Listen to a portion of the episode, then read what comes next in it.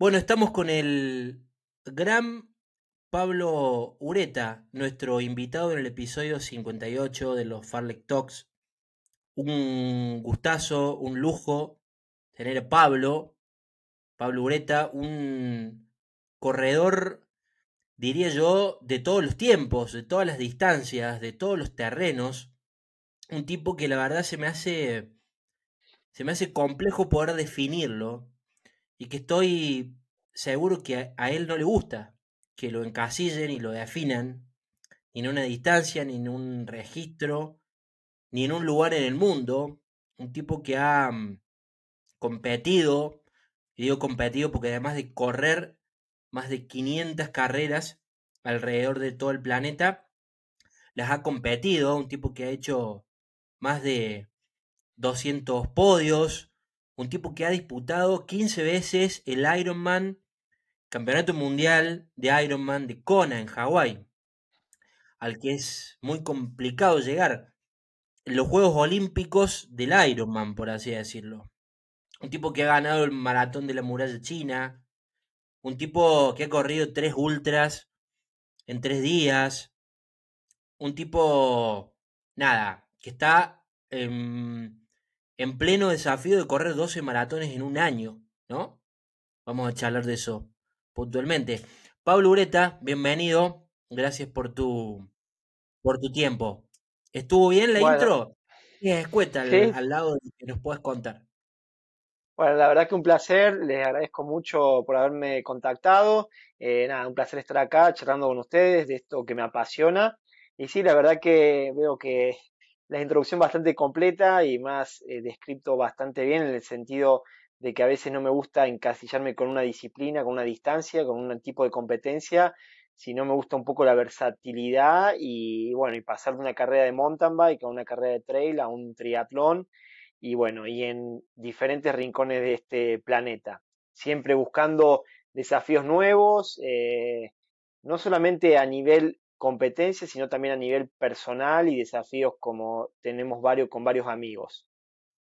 Bien, hablaste ahí de, desafíos y mm, quiero, quiero remarcar esto porque tus desafíos no son solamente dentro del deporte, sino por fuera también.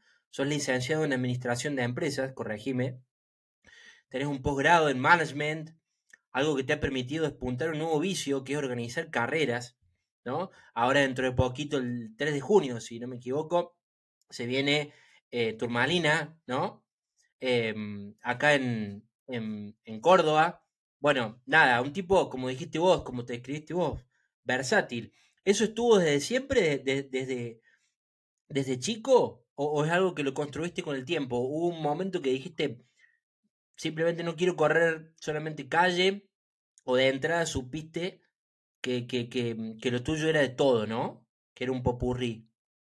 ¿Cómo fue ese proceso? Sí, en, sí, en realidad no. Yo siempre fui una persona, por llamarlo de una forma diferente, porque de chiquito siempre tenía esta curiosidad cuando venía mi tío que vivía en Suiza, venía a veces con amigos que hablan alemán, los idiomas siempre me, fue una de mis pasiones y yo ya estamos hablando cuando yo terminé la secundaria, en el 97, que no había internet, yo ya soñaba con irme a estudiar afuera.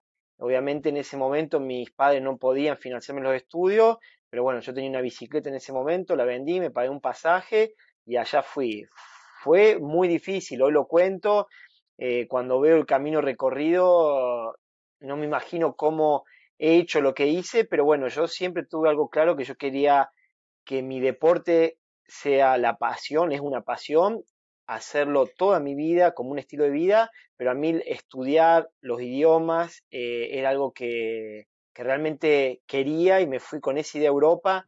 Me costó muchos años porque no fue que llegué y pude estudiar, tuve que trabajar muchos años para poder financiar los estudios, pero la verdad que yo siempre de chiquito tenía esa, por ahí un temperamento eh, muy fuerte y, yo creo que un objetivo muy claro, que por ahí es, es difícil de verlo en, gente chica. Yo a los 15 años yo sabía que quería estudiar afuera, afuera que quería aprender idioma y bueno, me costó mucho. Hoy te lo cuento, la verdad que el camino recorrido fue difícil, fue duro, pero me ha dado un millón de alegrías y todo ese sacrificio, la verdad que que hoy es como que cosecho todos esos frutos de, todo lo que he hecho en estos años de vida. Bien, vos sabés que hay una nota, en realidad le cuento a la audiencia, la vamos a subir a la nota, después la vamos a compartir en, el, newsletter que sale con, este podcast, de Ezequiel Brahim en La Nación, que es muy buena, ahí contas tu historia y esto de, de bueno, de, que tuviste que vender tu bici, la historia de la bici que te consiguen en, no sé si fue para Kona, en Utah, una cosa así, para poder competir en el Mundial de Kona, zarpado. Pero quería reparar en esto, porque hay una paradoja ahí muy loca, ¿no? Entre determinación, yo sabía que quería ser, y también esto de, bueno, a donde me lleve la vida, ¿no? Eh, en este caso deportivamente hablando, ¿no? Un poco em, entre, sí, determinación y también flexibilidad. Y en el medio hay una adaptación a lo que venga, ¿no? Porque seguramente sabías que querías hacer algo, pero en el medio fueron pasando cosas. Porque realmente has hecho de todo, haces de todo. Porque digo, sin ir más lejos, voy con ejemplos cercanos en el corto tiempo. Venís a competir en el maratón de Londres, venís a correr el maratón de Londres. Em, entonces digo, bueno, recién hace un rato leía el del, de, sobre el récord de 100 kilómetros de Solokin, por ejemplo. Pero es un tipo que siempre se abocó a la calle. En tu caso vos corres calle, vos corres trail, vos corres mountain, vos nadas a aguas abiertas, corres Ironman, triatlón. Sos realmente un tipo que hace todo. Entonces ahí hay una flexibilidad también, ¿no? Que debe haber venido, intuyo, después de esa determinación o de esa, o esa visión que vos tenías. Sí, yo creo que en mi estilo de vida, que yo siempre digo que a mí me gusta ser consecuente, yo considero soy una persona que soy consecuente, lo que digo con lo que hago. Eh, obviamente en esta versatilidad de diferentes deportes uno rescinde un poco de resultados, pero yo he vivido cosas que daría para escribir un libro en mi vida, dificultades que han hecho que los obstáculos sean una oportunidad todas las dificultades que he tenido han hecho, así como decís, ¿por qué hoy paso de un maratón en Londres a una carrera de mountain bike en, la cumbre y paso a correr, eh, eh, no sé, la maratón de la muralla china? Esas dificultades han hecho que a mí nada me asusta, nada me presiona, no, no conozco la ansiedad. Eh, me ha pasado de los primeros Ironman que clasificaba para Hawái que no podía ir porque no tenía los recursos económicos, me pagaban la inscripción me agarraba una bici, hacía 150 kilómetros en bici, dormía en el bosque, corría la carrera, y la carrera cuando vos dormís en el bosque, con miedo que te agarre la policía, con frío, lo que es correr pasa a ser un placer, porque yo me sentía acompañado, no sentía soledad. Entonces todas esas dificultades, dificultades han marcado mi vida y han hecho que yo disfrute cada minuto y cada oportunidad. Y cada, cada, sé que la vida no es eterna, sé que estamos eh, eh, pasamos por, es una estrella fugaz lo que, lo que vivimos en este mundo y nada, y después de lo que, de todo lo que he hecho, nada, lo disfruto, lo disfruto y las oportunidades, los obstáculos se pueden transformar en oportunidades, depende la percepción y cómo uno encare cada proyecto, cada objetivo, cada problema en la vida. Bien, ¿te, te han fortalecido todos, esas, todos esos obstáculos? ¿Te han hecho más fuerte? Sí, a veces una, una, Sí, una historia que me gusta contarla mucho. Yo cuando me fui a Suiza, eh, mis mi tío vivía allá y yo buscaba trabajo, no tenía la ciudadanía suiza y mi tío me dice, mira, del otro lado del lago hay viñedos, me dice, podés ir a buscar laburo ahí. Le digo, bueno, pero yo era tímido, introvertido, no hablo francés. Y él me escribió en un papel, vous savez du travail. Y nada, en la primera bodega que pasé no me animé a parar, en la segunda tampoco, en la tercera paré, le pregunté, me contestaron en francés, no le entendí, y me anotaron cuándo empezaba a trabajar y esa familia que me dio trabajo después me, me fue a las carreras, me patrocinó deportivamente, después me pagó los estudios y con esa familia viví ocho años en Suiza, hoy cada año que voy para allá los voy a visitar, vienen para acá, me hice dos hermanos más que no son de sangre, tengo un papá en Suiza, una mamá en Suiza y esa relación que los conocí en el 98, con año a año ha crecido, crecido y bueno, y eso me lo dio los obstáculos, porque si mis viejos en su momento me podrían haber pagado un departamento, los estudios, no hubiese conocido a esa gente. Y yo ahí es donde veo que gracias a esas dificultades conocí gente increíble, maravillosa en el mundo.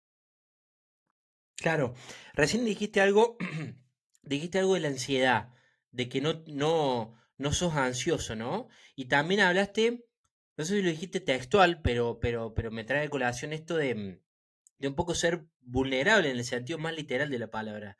Dormir en un bosque, o cagarte de hambre, o mm, estar en un aeropuerto sin bici a horas de competir. Habla también de, tu vulnerabilidad, ¿no? De exponerte a ese riesgo permanente, a esa falla, ¿no? De ser un tipo que no tenía los recursos, ¿no? Para, para poder mm, dormir en un hotel cinco estrellas, esperando la carrera, estar en un hotel esperando el embarque con un iPod escuchando música tranquilo y le bici al lado, o, despachándola. Digo, ese, ese miedo, e, ese, esa, esa, mm, esa falta de miedo a ser vulnerable, esa, mm, y esa, esa, esa propensión a no ser ansioso, ¿no? A que si pasa, pasa y si no pasa, no pasa. Si te quedabas sin competir sin correr, no pasaba nada. Si te quedabas sin poder viajar a tu primer eh, Ironman de Kona, no pasaba nada. De hecho, sucedió así. No pudiste viajar la primera vez. ¿No? Las primeras tres veces. listo. Bien, bárbaro. Digo esto porque son conceptos que, que, mm, que, un poco, no sé cómo explicarlo, pero habría que reivindicar, ¿no? En tiempos de ansiedad, de que los pibes y, todos los que transitamos esta, esta, yo no soy pibe, digo, pero, pero todos los que vivimos en este mundo hiperconectado, hiperconsumista y demás, siempre estamos propensos a que todo tiene que ser ya, ¿no? A que todo tiene que ser ya y por otro lado, en relación a la vulnerabilidad, a que uno no puede ser vulnerable y tiene que tener todo el tiempo todo bajo control. ¿No? Entonces me parece que está bueno esto que. Sí. Sí, sí, no, no, no. Eh, eh, es, tal cual lo que decís vos, el tema de la ansiedad. Yo veo que. Yo veo mucho más ansiedad en la gente hoy en día que hace 20, 25 años. Y bueno, y esa ansiedad, bueno, como lo, como lo estás eh, describiendo vos, es un poco el mundo moderno en el que vivimos, donde todo tiene que ser rápido ya y cuando uno no tiene ese confort de que sea rápido ya, que lo tenga, genera ansiedad, genera miedo y ese miedo hace que a veces inmovilice a la gente. Yo quizás porque mi trayecto, mi trayectoria de vida, vida ha sido así, con muchas dificultades, a mí para que me ponga, me ponga nervioso o no sé lo que la ansiedad, yo no la generé, no, creo que nunca la tuve, pero para ponerme nervioso antes de una carrera, nada, como, te, como lo decís vos, si se puede, se puede, si no se puede, no se puede, pero no implica que voy a alargar con un número y voy, yo cuando me pongo el número largo doy lo mejor que yo tengo ese día, de acuerdo a las condiciones, cómo llegué, pero no, no conozco ese, ese nerviosismo, esa ansiedad que, que la mayoría de la gente la tiene, y yo creo en gran parte por la trayectoria de vida que he tenido y la que me ha puesto hoy a donde estoy. Ni hablar. ¿Y a qué le tiene miedo Pablo Ureta?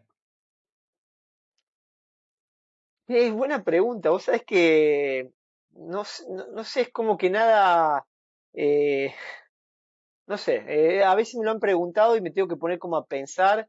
Eh, te podría decir la, las enfermedades, ver sufrir. He, perdido mucha, he perdido una hermana por enfermedad, he perdido una hermanastra que es la hija de mi familia suiza por enfermedad.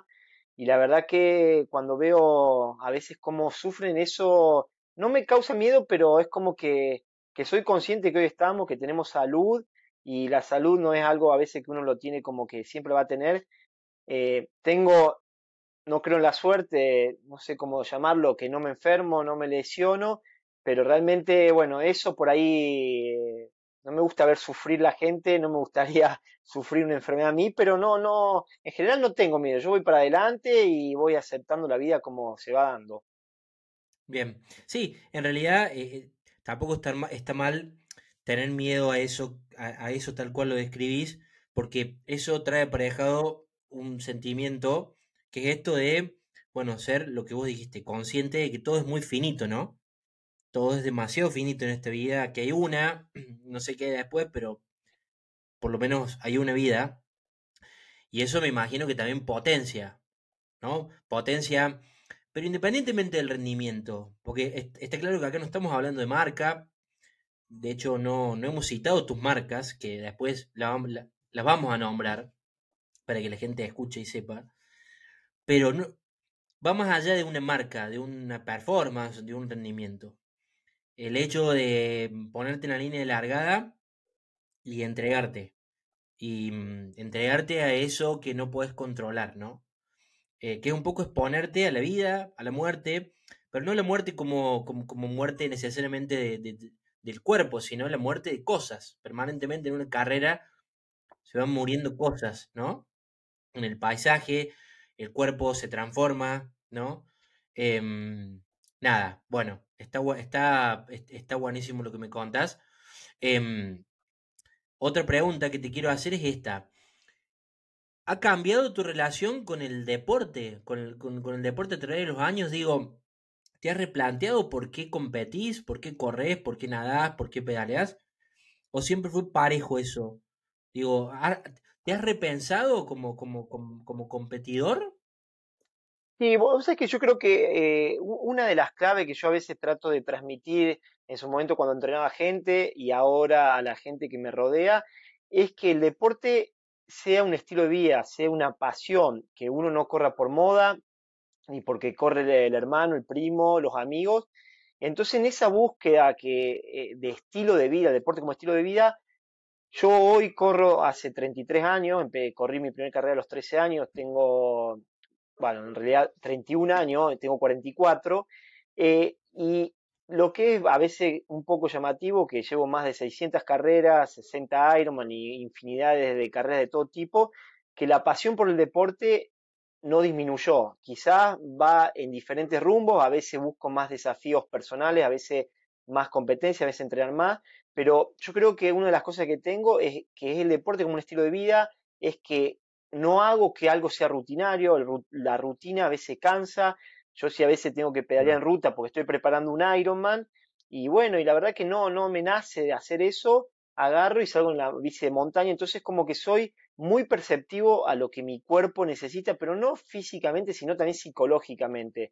Y eso hace que hoy, después de tantos años corriendo, tenga la misma pasión, las mismas ganas que hace 31 años. Quizá va a variar porque, bueno, con la edad uno pierden lo que es la velocidad, pero quizás ganan resistencia, entonces a veces uno busca desafíos que uno pueda, no sé, tenemos planificado hacer récord del mundo la ruta 40 en bici, eso quizás a los 20 años no lo puedo hacer, ahora sí, porque ya el cuerpo está maduro, porque tengo kilómetros de experiencia, entonces va evolucionando, pero bueno, yo creo que una de las claves eh, a tu pregunta es por qué sigo con las mismas ganas, uno dice, ¿no te cansás? Y no, no me canso porque tengo esa, esa pasión eh, y lo hago porque lo siento, no porque alguien lo dice, porque está de moda. Ahí va. Sí, sobre todo esto de escuchar tu cuerpo, ¿no? Me parece importante bajar eso, ese mensaje. Escuchar lo que uno tiene ganas de hacer. A veces sí es necesario circunscribirse un plan, sobre todo cuando uno arranca, ¿no? Está bien, está bueno escuchar a los que saben, seguir el plan de los que saben, pero también esto de escuchar el cuerpo, ¿no? Que un poco en, en tren de lo que veníamos hablando antes de este mundo frenético en el que vivimos, se olvida, permanentemente nos están diciendo cómo nos tenemos que sentir, qué tenemos que hacer.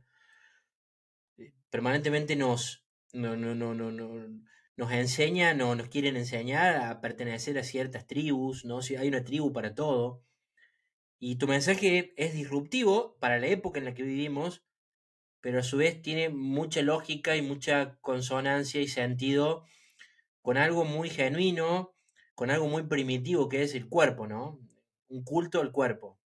Por ahí, digo, hay gente, mi mamá, gente grande, que podría escuchar y decir, no, pero este tipo está loco. Pasa conmigo, que apenas un maratonista. Pasa con la gente que corre. Estás loco, ¿cómo va a correr un maratón? ¿Cómo va a correr un ultra? ¿Cómo? Bueno, digo, pasa, pero, pero, pero está bueno lo que planteas que en realidad es, es escuchar el cuerpo, ¿no? Es, es, lo que tu cuerpo te diga. Em, obviamente que si vos tenés una enfermedad coronaria y probablemente no, no puedas correr un maratón. Pero que si vos entrenás consciente, te alimentas sano, te alimentas bien, llevas una vida saludable, las cosas se pueden hacer, ¿no? Está claro que yo... es un caso excepcional por la historia que vos viviste, por tu historia de vida. Pero también se puede. Sí, te dejo. Sí, sí, no, no, no, no tal cual como lo decís vos, y yo creo que Obviamente, si uno prepara una prueba, un plan de entrenamiento sirve, hay instrumentos como puede ser un GPS, eh, como puede ser un potenciómetro para medir la potencia en bici, son todos instrumentos que sirven, pero yo a veces siento que pierden la perceptibilidad, la percepción de, no sé, a veces yo veo gente corriendo que cada uno tiene su estilo, que necesita, tengo amigos que necesitan correr con música en la montaña, y yo digo, escuchar los pájaros, sentir la naturaleza, cada uno tiene su libreto, yo lo que busco es que busquen eso, el deporte como un estilo de vida y el equilibrio en la vida, porque también está muchos corredores nuevos que se obsesionan con el deporte y hacen dos años una cosa que no lo hace ni un, ni un deportista olímpico, y eso tiene a veces una fecha de vencimiento, porque es imposible llevar una vida a un deportista amateur durante 40 años porque en un momento se rompe eso. Entonces, eh, como te digo, yo trato de contagiar el deporte como estilo de vida, el equilibrio en la vida, y en eso es que está bueno escuchar al cuerpo, está bueno a veces seguir un plan, está bueno los instrumentos, pero que sientan, que escuchen. He, visto gente entrar en pánico porque no le dan del GPS antes de alargar. Hace 25 años no existía el GPS. Entonces, bueno, no, no perdamos un poco la esencia del deporte. Eso es, la esencia. Sí, y, escuchándote, digo, es una receta por ahí infalible para combatir el aburrimiento, el agotamiento, ¿no? Que también están como muy presentes en la vida de, de las personas hoy, en, nuestra vida cotidiana y, y, llevado al deporte también, ¿no? Esto de tener que siempre hacer algo, competir, hacer carreras, entrenar todos los días, ¿no? Siempre lo mismo, monótono, aburrido, una forma de combatir el aburrimiento, que me imagino que te habrá pasado, ¿no? en algún momento eso, en tantos años.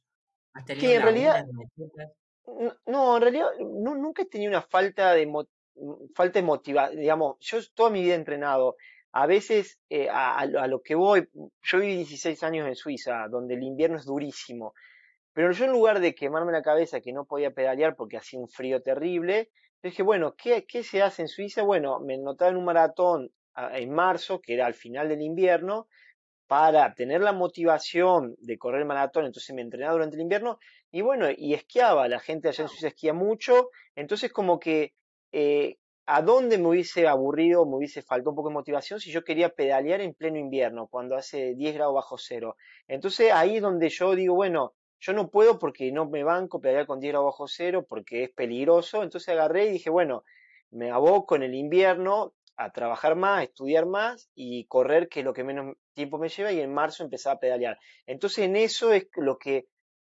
no sé si es quizás porque viví en Suiza, viví en Alemania, viví en Estados Unidos, esa adaptación constante a las circunstancias externas e internas, desde el clima a yo como persona, los días son más cortos, entonces en ese proceso de adaptación continuo es lo que yo pude lograr durante 31 años, seguir corriendo con la misma pasión. Y si hoy me toca por el entrenamiento de un plan que me he hecho nadar y está helado para nadar, la pileta cierran y bueno, salgo a pedalear, entonces eso, esa adaptación constante es lo que hace que uno, para mí, perdure en el tiempo. Es mi observación, es lo que yo he experimentado y por eso yo, vos me preguntabas, aburrimiento, no, no he tenido nunca, porque cuando siento esa, eh, mi cuerpo me dice, che, Pablo, no, no da para pedalear en bici en invierno, listo, ¿qué se hace? Se esquía y se corre y se esquía y se corre. Y enseguida me adapto. es como una es como una red flag, ¿viste? Salí ahí, te estaba aburriendo, salí ahí. Hacía otra cosa. Exactamente, exactamente. Y e, eso se me prende la luz, ¿viste? Como vas en un auto, se prende la luz, se me prende enseguida y yo ya eh, tengo esa capacidad de reacción enseguida. No es que espero a llegar a un estanque donde ya perdiste la motivación, no querés más entrenar, te cansaste las pasadas. No, no, yo cuando se me prende una lucecita, listo, cambiemos. Ahora tengo bastante ganas de hacer desafíos, desafíos además de competencia, desafíos personales y bueno, vamos, es lo que mi cuerpo me dice, vamos al récord de la ruta 40, a subir el Kilimanjaro en velocidad y bueno, buscamos eh, que entre eso están los 12 maratones en un año, está el correr el, Ultra T de Mont Blanc, hacer un par de Ironman pero bueno, voy, voy muy, muy, como siempre digo, escuchando mi cuerpo y mi cabeza. Contame un poquito, vamos a, puntualmente a este año, contame un poquito sobre todo eso. ¿Cuántos maratones has corrido de estos 12 que te has propuesto? Bueno, ya el tema de los maratones de calle tiene la particularidad que generalmente se hacen en otoño y primavera y en otoño y primavera en todo el mundo. Entonces hice cuatro ahora que los puse, los hice los cuatro en un mes Eh, ahora voy a hacer dos más en junio y después tengo seis para la segunda parte del año que van a ser entre septiembre, octubre y quizá alguno en noviembre. Eh, la verdad que el maratón eh, a mí es una prueba que me gusta mucho, así como me encanta correr la montaña, me gusta el maratón, una carrera que creo que te pone en el lugar, no la podés pilotear si no estás bien preparado, la vas a sufrir y está la posibilidad siempre de conocer ciudades diferentes. Eh, yo siempre digo, la maratón es la prueba, sobre todo las maratones grandes a nivel mundial, es el momento donde la ciudad cierra la ciudad para que los, los maratonistas disfruten de toda la ciudad.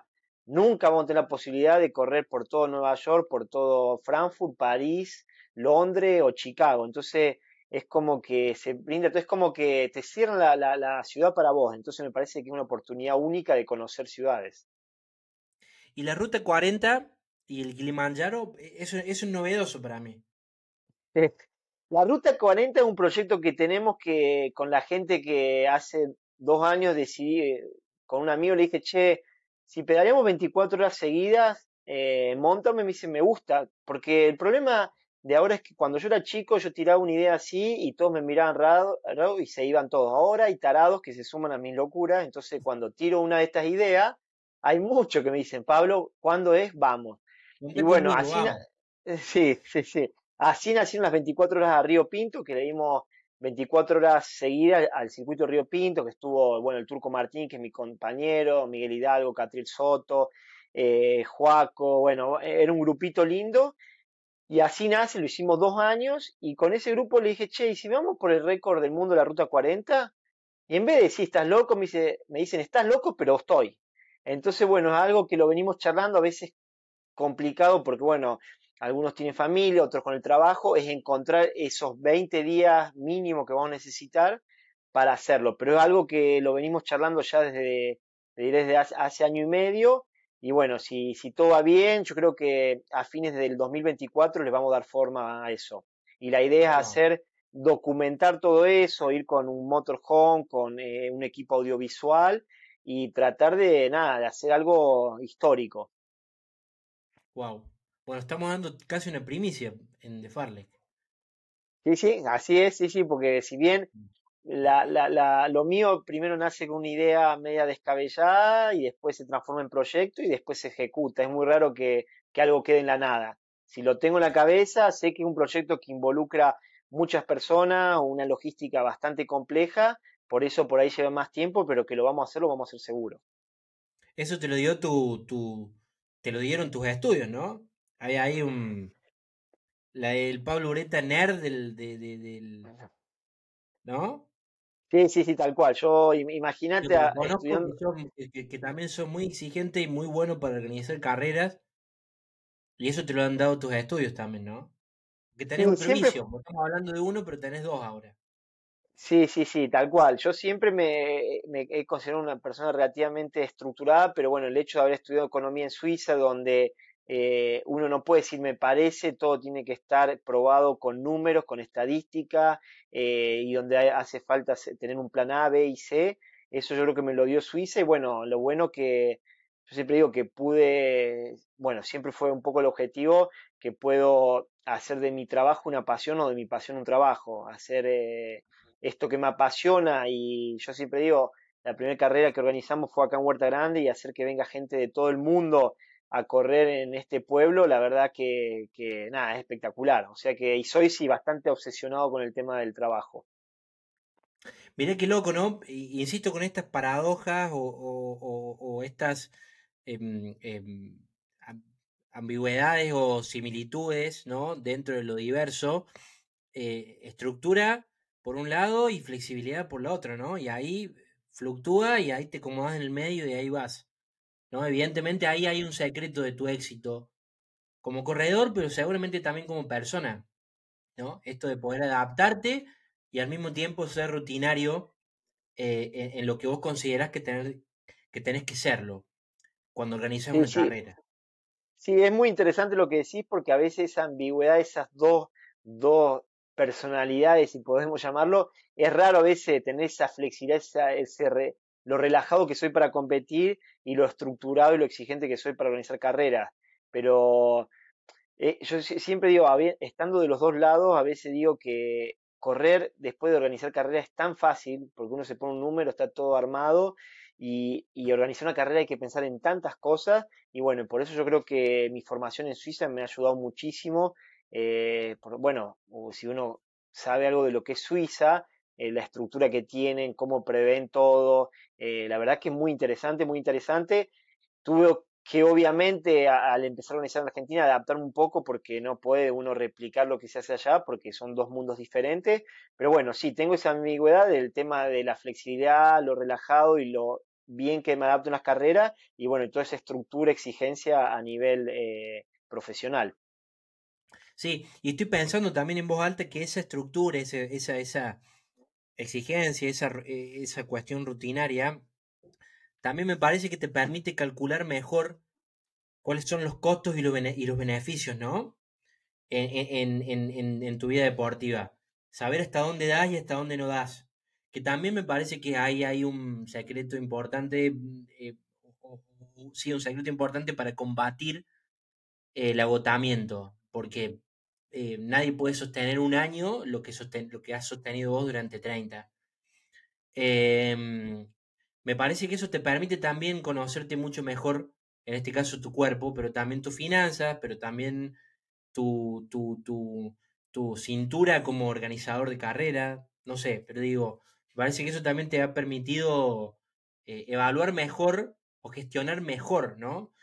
se me ocurre gestionar mejor el dolor, porque el dolor debe aparecer permanentemente en tu carrera, en tu vida, el dolor físico, digo.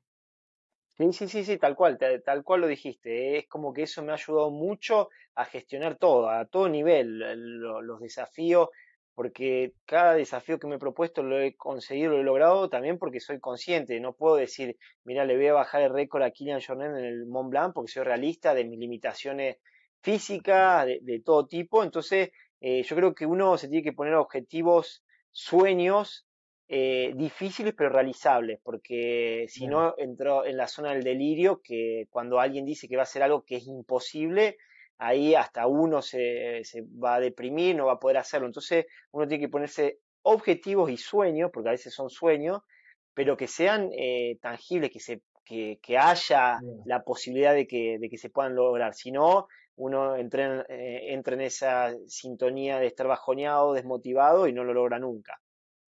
Sí, que capaz que lo logras, ¿no? Eh, pero lo logras una vez. Capaz que subís al Kilimanjaro, pero después bajás y no serviste más, nunca más.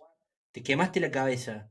Capaz que corriste 12 maratones, pero nada, te pusiste la meta o el objetivo em, en los papeles irrealizable por una cuestión física de correr los, dos, los 12 maratones debajo de las 2 horas 50. Y capaz que lo logras, pero no corriste nunca más, ¿no? Sí, sí, sí, sí tal, cual. sí, sí. y ahí yo creo... No, no, yo creo que ahí hay un factor, creo que es clave, que siempre digo, es el desgaste que muchos atletas tienen mental.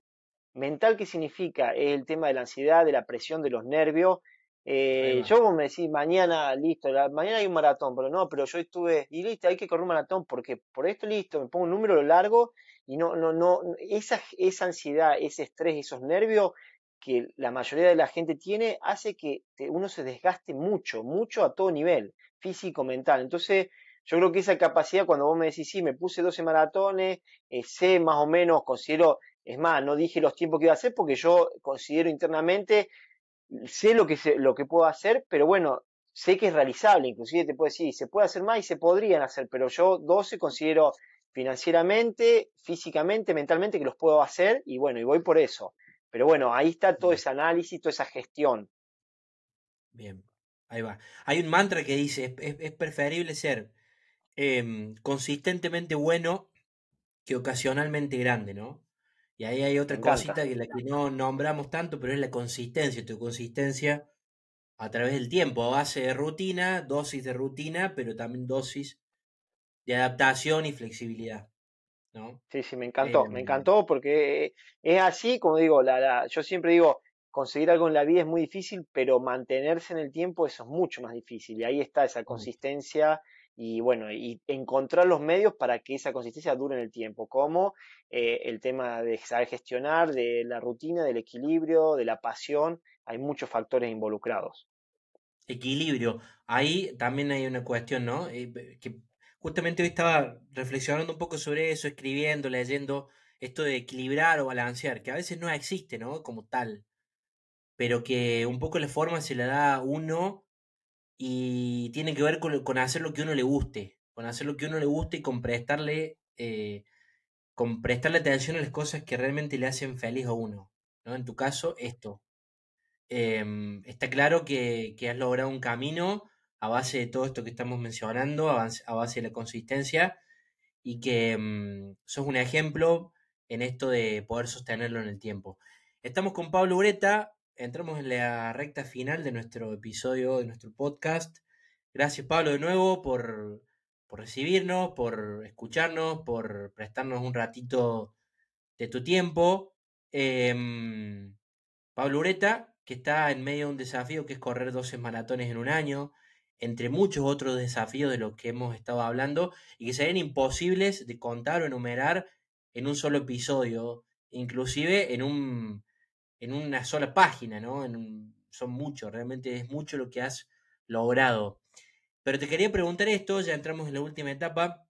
En algún momento me imagino que, que, mm, esto de, y te traigo de nuevo, o te llevo de nuevo, mejor dicho, esto de dormir en el bosque, a esto de, de, viajar a Estados Unidos con, con, con, los pesos contados, con los dólares contados, y un montón de cosas. Me imagino que todo eso habrá significado mucho sacrificio para vos, ¿no?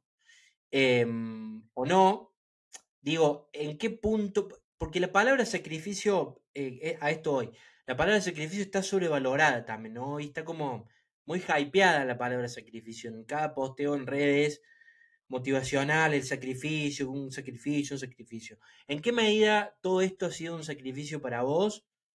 ¿Y en qué medida no lo ha sido? Y si lo ha sido, lo ha dejado de ser. Bueno, eso.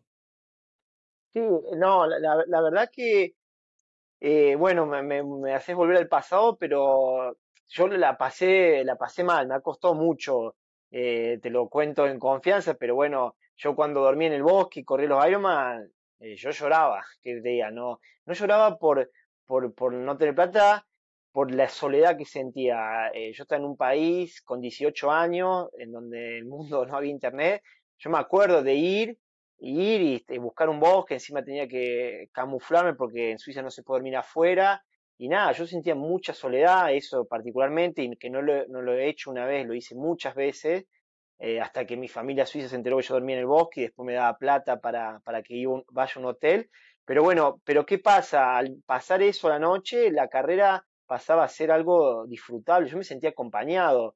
Eh, quizás eso lo veo como, como algo que me marcó, me costó mucho, quizá el hecho de vender la bici para irme a Hawái, eh, yo ya estaba como un poquito más grande, tenía 23 años, entraba en una que decía, bueno, alguien me va a prestar una bici, si no me la presta, voy con una bici de, no sé, del panadero, pero eso como que me, era sacrificio, pero como que yo ya estaba en una sintonía que los, los, el universo se alineaba para conseguir lo que quería.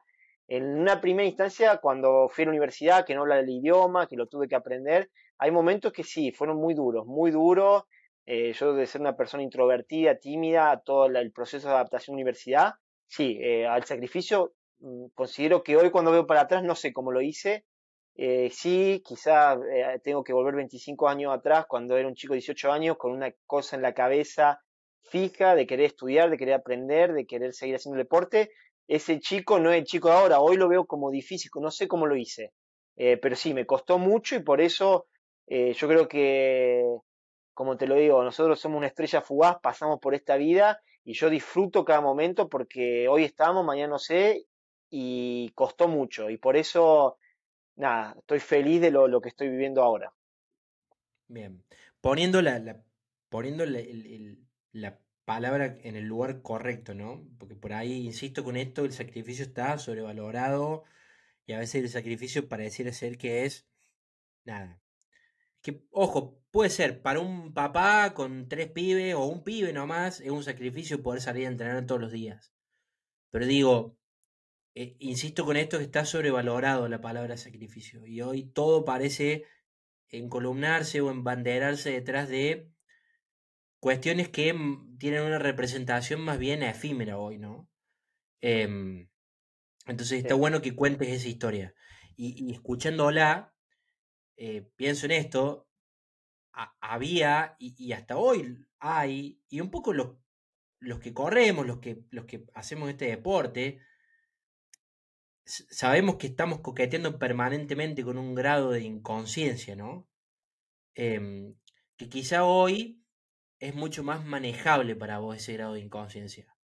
¿no? Por ahí esa inconsciencia es correr una carrera más o una carrera menos, o por ahí esto de hacer un ultra o tres ultras en tres días. En ese momento la inconsciencia representaba más una cuestión de supervivencia, ¿no? Del hecho de dormir en el bosque, cagado de frío, cagado de hambre. Sí, sí, hoy, hoy vos me preguntás eh, si es un sacrificio correr tres ultra en, eh, en tres días. Yo no te digo que es un sacrificio, es una locura, una linda locura. No, no es lo que el sacrificio que yo asocio a lo que viví en, en, una primera instancia, como te digo, hace 25 años que no había internet. Hoy son, estas son, te diría, locuras que la hago, eh, es, es, más en, en, en, la pasión, en el disfrute que en el sacrificio. Sí, una locura, es loco, pero lo, lo, lo, asimilo a otra. Eh, no es el sacrificio que, que tuve en mis comienzos. Es una linda locura, te diría, lo de ahora. Sí, sí, sí. Bueno, a eso también quería llegar, ¿no? Eh, a esto de, bueno, hoy ha dejado de ser un sacrificio, pasó a ser una locura con su inconsciencia, con, con, sus cuestiones que pueden ser ilógicas para, para la mayoría de las personas y demás, pero que representa algo manejable, gestionable, algo que, que no te expone como ser humano, digo, que más allá de que obviamente puede pasar en cualquier momento de todo, pero digo, cuestiones más que están dentro de lo manejable, ¿no? Exacto, sí. Em, bien. Por mencionar algo, y acá quiero que vos me, eh, realmente es difícil, preparando una nota, leyendo, realmente es difícil decir bueno, ¿qué, qué, e, en un checklist o en un, en un top 10 o en un top 5? Eh, es difícil poner eh, o hacerlo uno o proponértelo siquiera, porque realmente es mucho. Anoté algunas, la Transalpina, anoté la muralla china, anoté Hawái, las 15 veces de Hawái. Anoté la de Val Haran, la de, la, la, de Ultra Trail Mont Blanc, la, de, la serie, que ahí, ahí, se, ahí corregime, ahí se, se encasillan o se, o, se, aglutinan estas tres ultras e, e, en, en, tres días. Em, después, la cantidad de maratones que has corrido alrededor de todo el globo. Pero digo, en, en un checklist o en un, o en un ranking tuyo que vos puedas elaborar. Y eh, esta, esta, esta, es la parte donde por ahí más, viste, más curiosa de, de, la entrevista, ¿no? Eh, ¿cuál, es, ¿Cuál es ese top ten tuyo? Digo, acá las variables para elegir los lugares, nada, desde que, te divirtieron hasta también el dolor, lo que significó. Eh, pero si tuvieras que hacer un top ten así rápido. Bueno, eh, Hawái es la carrera que llevo en el corazón. Yo soñé desde que hice mi primer triatlón en ir a Hawái eh, cruzar la línea de meta en el 2002 después de tres años de haber dicho que no, fue algo mágico que no me voy a olvidar nunca. Volví 16 veces a Hawái, clasifiqué 21 veces, 5 veces no pude ir. Hawái está en mi corazón, es un lugar que me veo viviendo en algún momento y te diré que la carrera que se lleva todo lo todo, porque nada, llevo Hawái en el corazón, una familia que me ha recibido, pero bueno, es para largo, pero bueno, Hawái te diré que, está en el corazón, por eso vuelvo cada año. Eh, la muralla china... El que ha visto, perdón, ahí te hago un paréntesis, el que ha visto Hawái en algún momento de su vida, aún no siendo amante del triatlón, aún no entendiendo mucho de, del Ironman, como en mi caso, que más o menos algo sé, pero tampoco soy un especialista ni cerca, pero digo, el que se ha detenido a ver Hawái entiende todo, entiende por qué Hawái es, es lo que es. Así que. Sí, sí, sí, Hawái es lo que es por todo, por todo la gente que no, y ni hablamos los triatletas que nacimos con el triatlón y sabemos dónde nació el deporte, eh, es mágico, estar ahí es mágico y bueno, eh, vamos, te, tiro un par de eso, eh, lo llevo en mi corazón. La, la, muralla china es el monumento construido por el, hombre que más me impactó. Mirá que he visto edificios en todo el mundo, pero una muralla que tiene 7.000 kilómetros, correr por ahí con toda la historia que tiene, eh, fue impresionante, es impresionante, quiero volver. Y nada, te digo que he visto muchos lugares, pero esa muralla construida en la cresta de la montaña, estar corriendo por ahí con escaleras que tienen dos, más de 2.000 años, es, increíble, es increíble. Fucking locura esa, no, no. Sí, sí, sí, es la verdad que, que es espectacular. Eh, el tema, la, la Transalpine es una carrera en etapa que se hace entre Alemania, Austria e Italia en siete días. Es la carrera de trail que, que más me fascinó en mi vida. La corrí. En los Alpes. Lamentablemente, sí, en los Alpes, eh, todo lo que es las Dolomitas, austríacas e italianas es algún lugar soñado, eh, se hace en equipo. Es una carrera que la hice lamentablemente una sola vez, pero siempre digo que voy a volver. A veces tengo otros proyectos. Eh, la tengo también ahí en lo que es trail running. Eh, es algo que.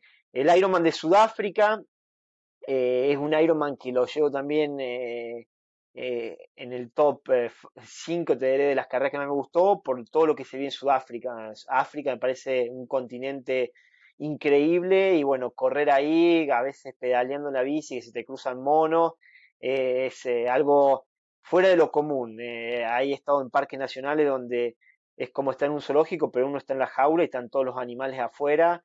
lo llevo como, como muy ahí también en el corazón. Medio Ironman más espectacular que he corrido, te diré que es el, el de Tikal, en las ruinas de Tikal en Guatemala.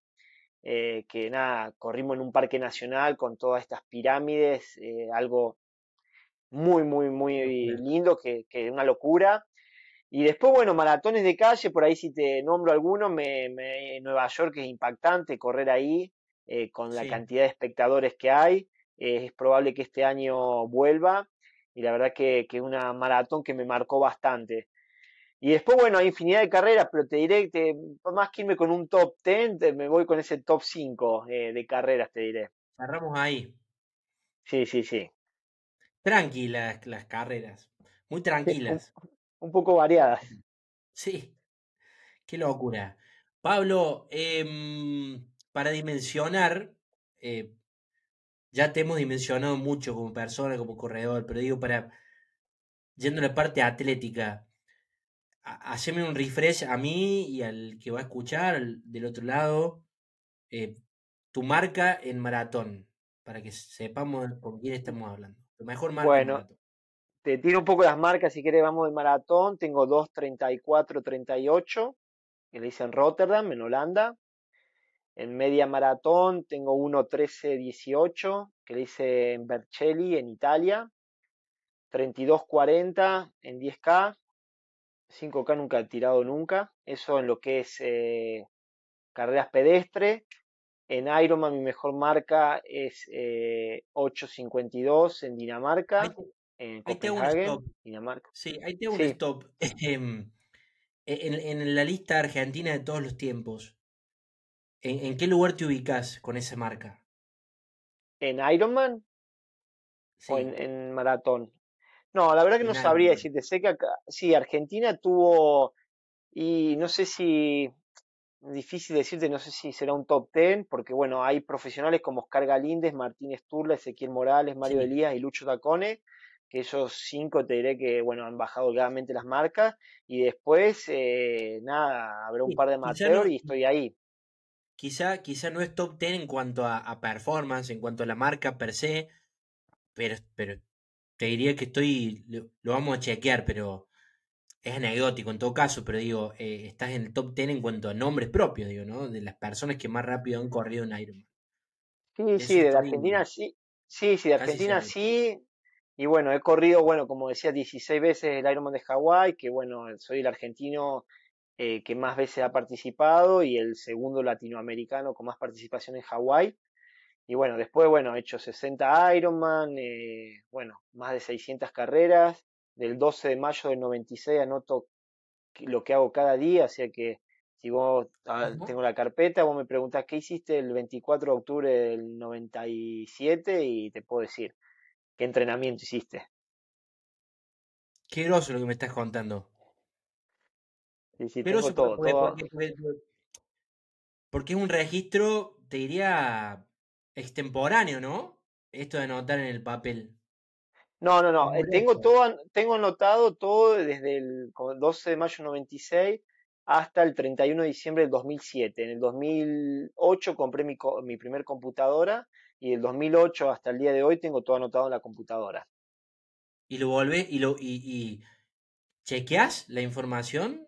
Mira, el otro día estaba con un amigo acá y, y me preguntó, ¿cuánto fue lo que más nadaste en una semana? Y yo me acordaba que era en el 99, que estaba, que me fui un mes al, al Jockey y ahí le mostré y había nadado 59 kilómetros en una semana y, y fue en, si no me equivoco, en junio del 99. Y lo mostré y decía, a la mañana 10 kilómetros, al mediodía nadé 6, a la tarde en un día creo que fueron 28 kilómetros y bueno, está todo, sí, sí, está todo. Cada tanto me gusta ver las locuras que hacía la que sigo haciendo, pero bueno, eh, me gusta, me gusta a veces ir ahí a esa Biblia del entrenamiento.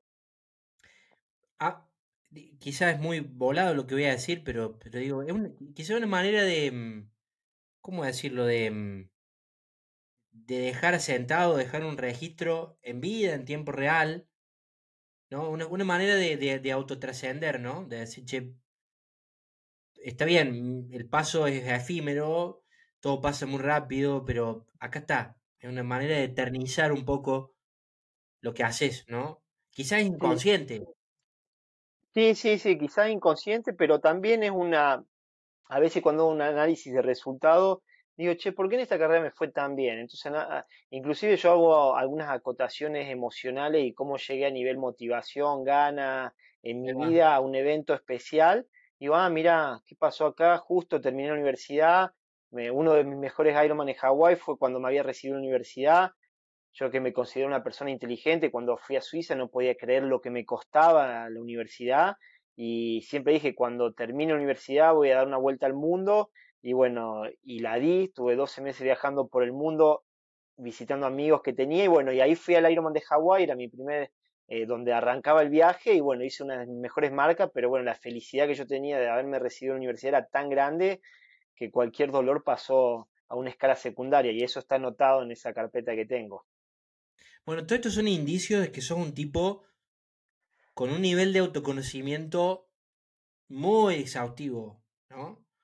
Rasgo profundo de esta, de esta exigencia, ¿no? Autopersonal, que por ahí, por algún lugar la liberás o, la, o, o dejás que, que fluya con el entorno, porque hay cosas que no puedes controlar del entorno, pero que cuando tiene que ver con vos, un tipo que, que, que- que persigue esto de conocerse permanentemente, ¿no?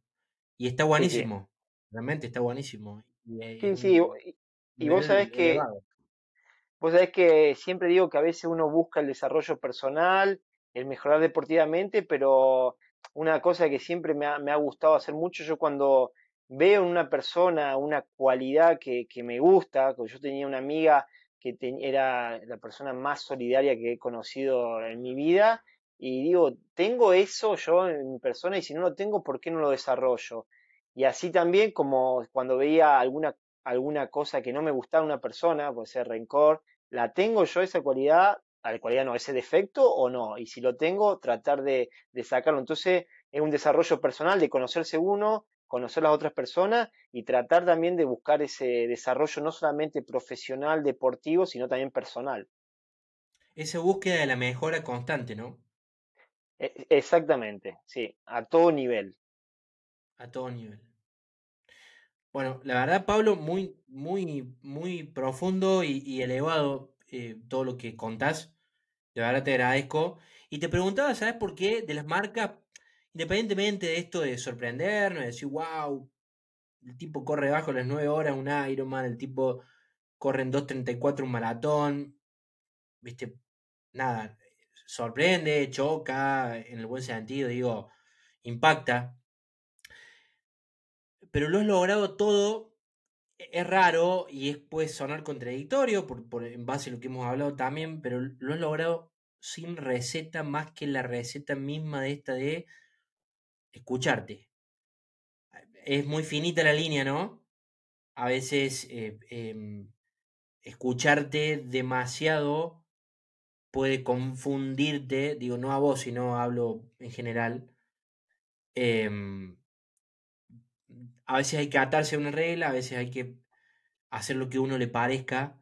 La línea es muy delgada, pero digo, todas estas cuestiones las has logrado en base a escucharte a vos mismo, en base a... ¿Y sabes por qué digo esto? Porque no hay recetas más que la que más que la que está en los manuales ya escritos, que son muchos, y más que la que uno mismo puede brindarse.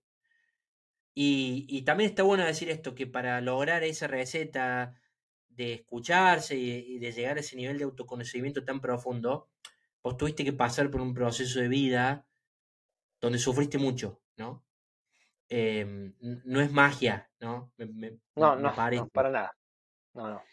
Es un nivel casi de supervivencia, de, Entonces, claro, después todo lo demás eh, fluyó bastante, ¿no? Pero, pero, pero está bueno eh, esto, e, sobre todo digo, insisto con esto, eh, con este concepto, en, en, épocas donde, donde por ahí hay recetas todo el tiempo y, y, atajos y caminos rápidos y a que todo tiene que ser, y a que el progreso, viste, es siempre en su vida, no, a veces se baja, a veces el progreso significa correr más rápido un maratón, a veces no hay que correr un maratón, a veces hay que correr otra distancia, a veces quizá no hay ni siquiera que correr un maratón, sino que salir a pedalear, despejar la cabeza y capaz que volves y decís, che, sí, yo quiero correr el maratón, pero porque yo elijo correr el maratón.